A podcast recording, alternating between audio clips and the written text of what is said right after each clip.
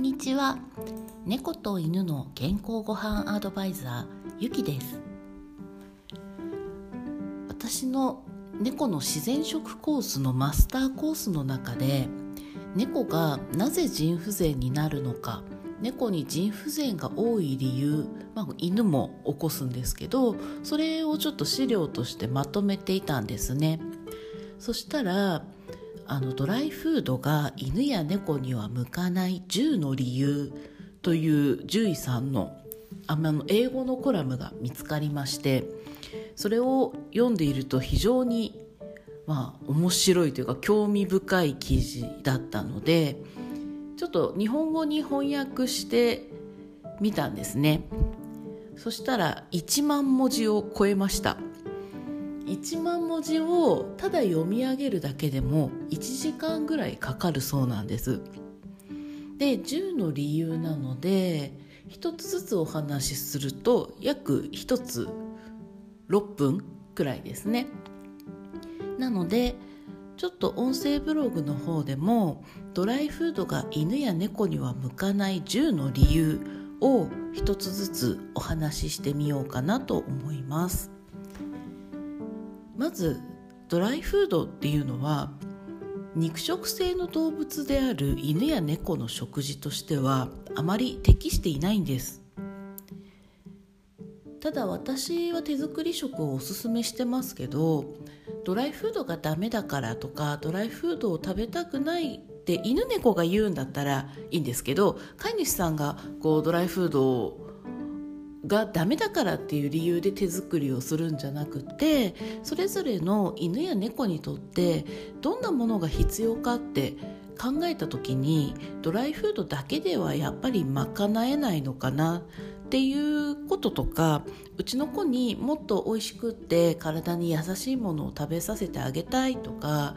ずっと元気でいてほしいとかこの子を健康に幸せに育てたいとかそういうなんかプラスのモチベーションで手作りご飯をやってもらえるといいなっていう気持ちがあって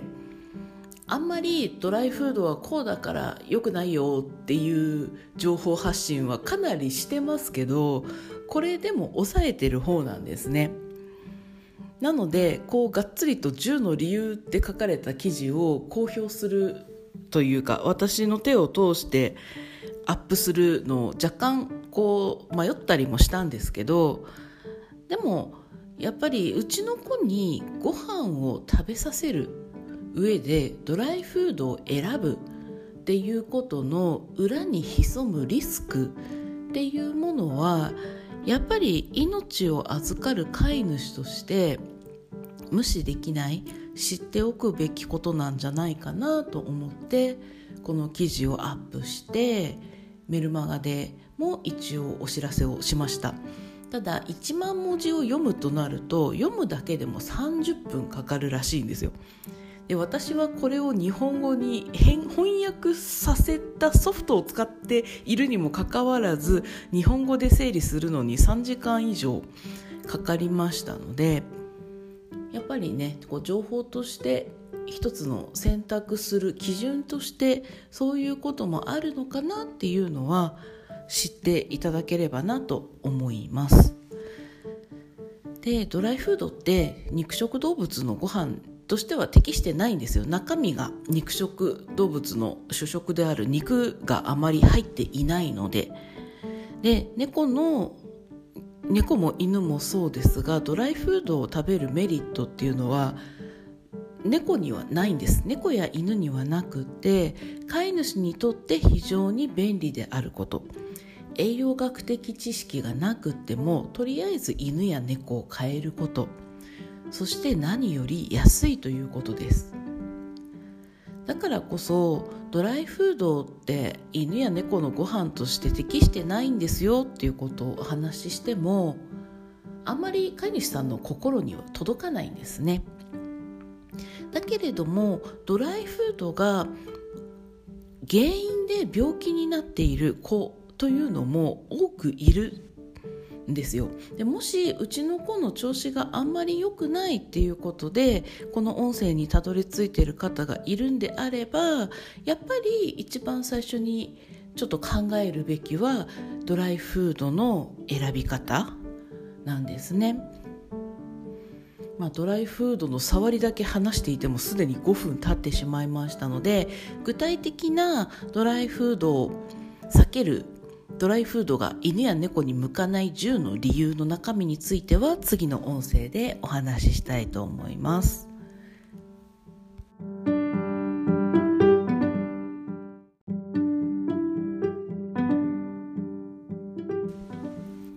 こんにちは猫と犬の健康ごはんアドバイザーゆきです今日は犬と猫にドライフードが向かない10の理由1つ目原材料についてお話ししたいと思います。原材料についてはとても有名な言葉で 4D ミート。4つの D アルファベットの D ですね。4D ミートと呼ばれるものがペットフードの原材料には使われていますよ。というお話ですね。例えばその 4D にどんなものが入るかというとうんと動物の筋肉以外の部分ですね。腸とか肺とか脾臓乳房胎児で、えーと、病気とか寄生虫がついて人間用に使えない肝臓切り取られた腫瘍などの肉以外の部分。そしてレストランとかスーパーマーケットの肉残飯が2つ目。で3つ目が農場で死んだ動物。これ畜産肉とは限らないよね。という話です。でもう一つがダウナー。病気や怪我で死んで人間用の食肉になれなかった動物。この4つが 4D ミートと呼ばれます。そのため多くのペットフードのラベルでは今 4D ミートはうちのメーカー使ってませんよ。って書かれています。そう書かれているペットフードがある一方で何も書いていないということはもしかしたらこの 4D ミートを用いたなんとかミールという原材料が使われている可能性があります。でこのミールの怖さって本当にいろいろあるんですけれども例えば溶かす時にそのただ煮込んでるだけじゃなくってなんか薬品を使ってるんではないかというお話だったりうんと FDA というアメリカの食品医薬品局はうんともう肉骨粉をね使ってるとか動物性脂肪とかそういうレンダリングの原材料を含んでいるペットフードっていうのはペントバルビタールという安楽死の薬が検出されますよと。だからうんとペントバルビタールを含む可能性が高いと認定されているというのがこの私が読んでる記事に載っています。なので安楽死した動物要は人間が食べるレベルじゃない動物の肉で作られているペットフードがありますよということなんですね。なのでペットフードを選びましょうよというのが一つです。でもう一つはその肉ですら、ね、原材料の値段としては高いと考えるメーカーでは肉以外の植物を用いて植物のタンパク質でペットフードのタンパク質の量をこう底上げしようと考えるんですね。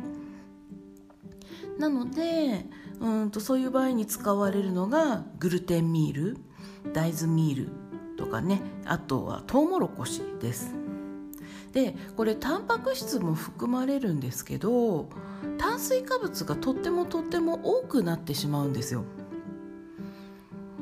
そういう炭水化物を用いたフードは炭水化物と人工のビタミン合成ビタミンでできているんですね。でこの犬や猫は食事の中のタンパ炭水化物食事から炭水化物を取ることを必要としないんです。でペットフードにでんぷんがたくさん含まれているとそれはあの非常に太りやすく不自然な食べ物ということになります。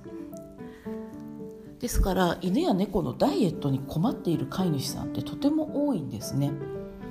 私がもしダイエットさせたいと思ったらまずドライフードをやめる。ということがこの記事からも分かります。でんぷんのカロリーのほとんどはすぐに脂肪に変換されてしまうんですね。でペットフードって高ければいいのかという問題もあります。ペットフードの値段っていうのは原材料の値段だけではなくて流通にかかる費用とかあと宣伝広告費なんかにも使うもペットフードのコストに乗ってきますので高いフードイコールいいフードではない。安いフードは間違いなく原材料が悪いですが高いからいいではないんだよねというのがこの記事に書かれています。なので高いからいいわけでもありませんと。一番高いのはアレルギー食のような療養食ですっていうふうに書かれています。なのであの肉が入っていなくて高いフードとかこの質の悪い 4D ミートとか原材料の質をきちんと見抜いてペットフードを選んだ方がいいしタンパク質源として植物を使っているもの特に大豆トウモロコシ小麦そういったものを使っているものは非常に太りやすい餌になるのでドライフードは犬や猫に向いていませんよというのがこの記事の1番目に書かれています。ドライフードが犬や猫には向かない10の理由。一つは原材料の品質。あるいは栄養素の質。であるというのをこの記事からご紹介しました。ペットフード正しく選べているでしょうか？ペットフードの選び方をもしきちんと知ってみたいということであればぜひご相談ください。猫と犬の健康ごはんアドバイザーゆきでした。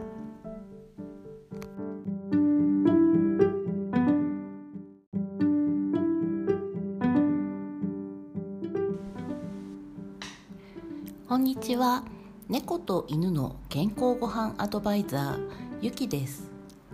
この音声ブログでドライフードが犬や猫に向かない10の理由という記事をご紹介しています。前回は1つ目の理由原材料が粗悪ということをお話ししました。ペットフードって値段がいろいろありますが高ければいいと思いますか？安いペットフードの中身は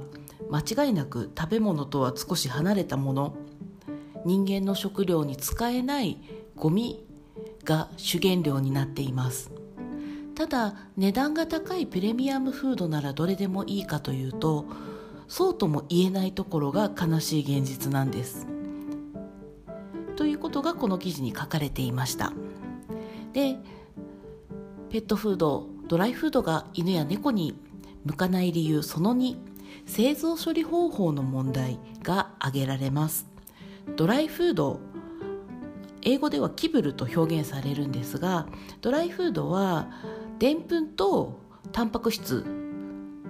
少しの肉を混ぜて作られます。でキブルを作る前には非常に食材を機械の中に入れて圧力をかけてギュギュギュギュッとこう圧縮してでさらに圧力をかけて押し出すというような製造方法が使われています。で当然押し出された生地は超高温で焼かれて水分を飛ばされてペットフードになっています。加熱することは野菜や果物そしてペットフードドライフードに入っている穀物をより消化しやすくはしてくれます。ただタンパク質犬や猫の主食である肉が入っていると穀物や野菜などを加熱したことつまり加熱すると消化が良くなる。それと反対のことが起こります。加熱された調理されたタンパク質はまず消化が悪くなります。そして加熱するとタンパク質の形が変性する質が変わるというふうによく表現されます。動物犬や猫は本来は生の食材を食べる動物なので生ではない馴染みのない不自然な形のものタンパク質が体内に入ってくることで犬や猫の免疫系が反応するということが分かっています。でその反応異常なタンパク質が入ってきたことに対する反応が食物アレルギーと言われています。その反応の一つの症状としての現れが食物アレルギーなんですね。加熱してしまうと本来生の食材に入っているはずの酵素これが壊れてしまいます。そのため生の食材よりも加熱した食材を食べた時に私たちの膵臓は消化酵素を多く作る必要があります。この記事では食品が消化するのを助けるだろう通常の食物酵素はドライフードが受ける熱処理によって破壊されます。膵臓はドライフードから失われた酵素を強制的に奪います補います。ごめんなさい。膵臓はドライフードから失われた酵素を補ってくれます。でその膵臓に酵素を補わせるという作業をさせてそれが膵臓にとって負担になるぐらいの量であればその膵臓のストレスをずっと続けていくと膵臓は肥大して大きくなることが分かっています。でその先には犬猫にものすごく多い膵炎につながっています。ペットフードの製造過程の問題として食材に強い圧力をかけて高温で加熱するこの2つのステップがタンパク質を変性し消化を悪くし膵臓の負担になっている。だから犬や猫にドライフードは向いていない。生の食材をおすすめする。ということがこの海外の獣医さんの記事に書かれていました。今日は猫と犬にドライフードが向かない10の理由2つ目。ドライフードが作られる過程。肉タンパク質を加熱する弊害についてお伝えしました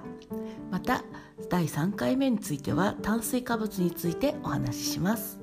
猫と犬の健康ごはんアドバイザーゆきがお送りしました。